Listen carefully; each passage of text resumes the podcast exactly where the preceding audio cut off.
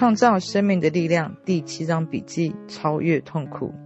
人不只是一具躯体或品格，不管外在形体如何改变，内在灵性始终美丽可爱。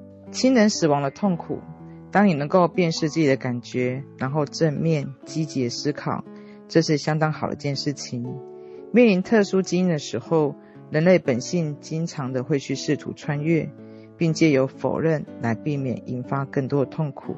记住，死亡并非失败，人皆会死，那是生命的一部分。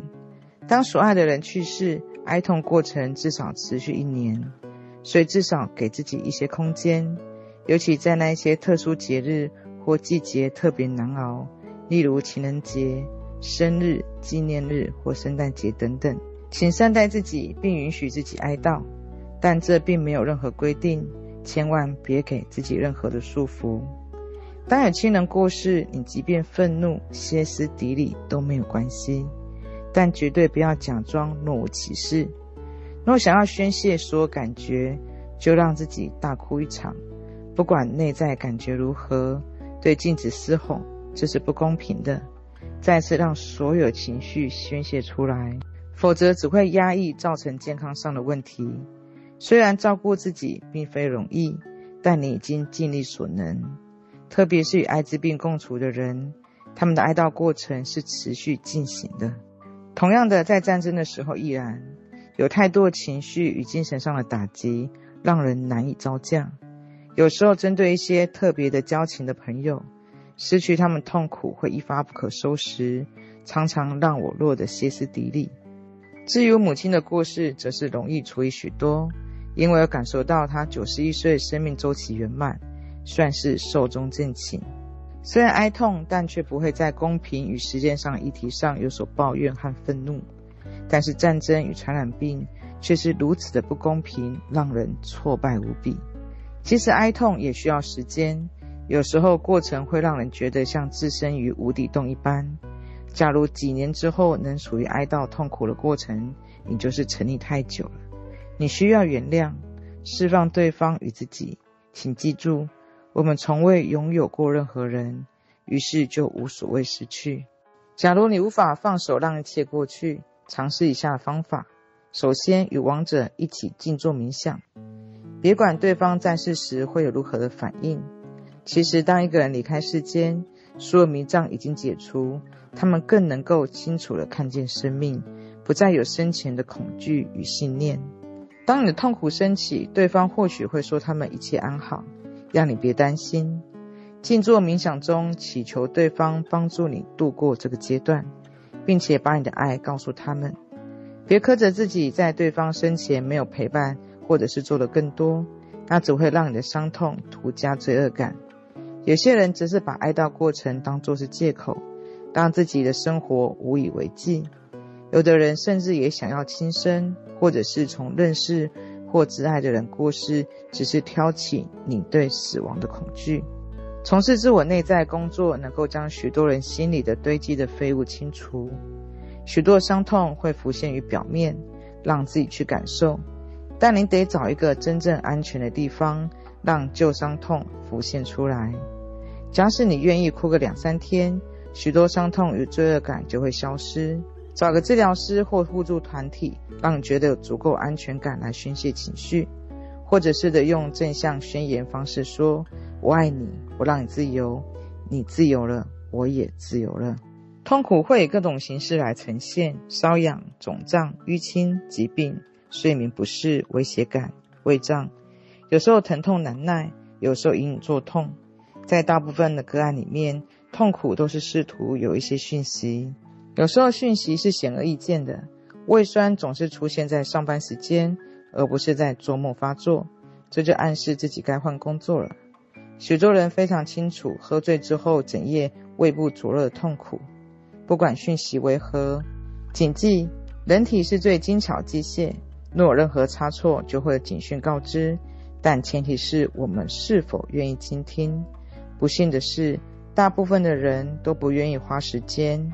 聆听身体的警讯，不管我们做什么，身体总是渴望最佳的健康状态，而痛苦则是身体对我们的最后的通牒。当我们过度凌虐身体的时候，往往就会导致疾病的发生。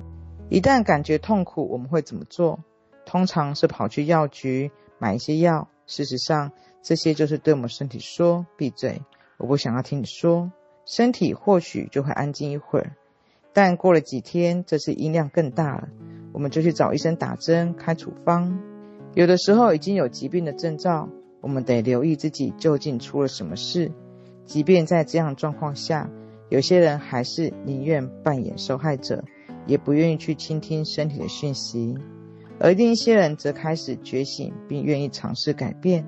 这都没有关系，因为我们以不同的方式来学习。答案或许是睡一个好觉那么简单，或许是整个礼拜都不外出，不催促自己工作，允许自己倾听身体，因为身体真的很愿意自我修复。你的身体想要健康，而你所要做的就是配合它。最初感觉到疼痛或不舒服的时候，我会让自己安静，信任宇宙高能向我展现接下来的生活转变。所以我不会被疾病所约束。在静默的时候，我将绝美的自然场景视觉化，让最爱的花朵在我的身旁。当花朵在我面前轻声绽放，我能感受到、闻到那甜美温暖的气息。我专注放松身体的每寸肌肤。当我感觉已经全然放松，我询问内在智慧：我是如何遭到这麻烦的？我需要知道什么？身体哪一些部分需要改变？然后让答案倾注于我。答案或许不会在此出现，但我知道很快就会解开。不管需要的改变是什么，对于我而言都是适切的。也不论呈现在我面前的是什么。我也都是安全无虞的。有时候你会想，我要如何完成这些改变？我能存活吗？孩子会怎样？我能应付吗？再次的信任你的宇宙高能，为你展现富足与无痛的生活。老子曰：“千里之行，始于足下。”一旦开始改变，就记得要开始行动了。谨记，痛苦不必然会在一夜之间消失，但或许有可能。让痛苦浮现得需时日，同样的，认知自己不需继续如此沉溺于痛苦，也得花上一些时间，对自己温柔些，别根据他人来判断自己的进步。你是独一无二的，并且拥有自己的方式来处理生活。信任自己的宇宙高能，能够让你免除于肉体与情感上的痛苦。宽恕是自由之钥。我经常问前来咨询的人。你是宁愿坚持自己是对的呢，还是要宁愿快乐？我们总是根据个人的观点去判断他人的对错，并试图将感觉合理化。我们想要惩罚那些对我们做错事的人，但我们自己却不断的老调重提，拿别人的错误来惩罚自己，的确相当愚蠢。即便不知道方法，但只要愿意去宽恕，就能够从过去中解脱。原谅意味着抛开受伤的感觉，让一切都随风而逝。无法宽恕，事实上正在摧毁我们内在的某一些东西。不管学习路径为何，特别是在疾病发生的时候，宽恕都是每一个重大的课题。当身染重病，我们的确要看看四周，究竟是谁需要我们的宽恕？而这些人通常是我们认为最不可宽恕，却也最需要被宽恕的。无法宽恕之于对方根本毫发无伤，却让我们自己遭殃，因为这是我们而不是对方的功课。怨恨伤害显示你无法宽恕自己，根本无关乎他人，让自己全然愿意宽恕每一个人。我愿从过去中释放，我愿宽恕曾经伤害过我的人，我也原谅自己对别人的伤害。如果想到在你的生命中，在各种情况用各种方法伤害过别人，就让自己用爱祝福那些人，将他们释放，也抛开那些念头。如果不是宽恕那些曾经伤害我的人，今天也就没有办法如此的平静。不想因为他们的过去对我犯下错误来惩罚今日的我自己。这并不是说宽恕是容易的事情，只是今日的我能够回顾过去，并说：“哦，那就是曾经发生过的。既然我已经不存在于过去。”赦免他们的罪，当然也跟过去无关。即使对方要抢夺属于你的东西，而导致双方拉扯冲突，只要那是属于你的，那必然会在适当时机物归原主。若是永不复返，那你也得接受并继续过日子。你得摆脱自怨自哀，以及爬出可怜之瓮，才能够得以自由。当你困住其中，只会觉得失能，而且束手无策。唯有站上脚步，担起责任，才能够重拾那份力量。花些时间，闭上眼睛，想着纯纯流水在你眼前，将陈旧的痛苦经验、伤害、自己无法原谅种种，将这些通通丢掉，看着他们开始消融，漂浮到下游，直到完全消散不见。请经常练习这样的视觉练习。现在是展现同情心与进行疗愈的时候了。请进入并联系自己内在，因为那里知道如何进行疗愈。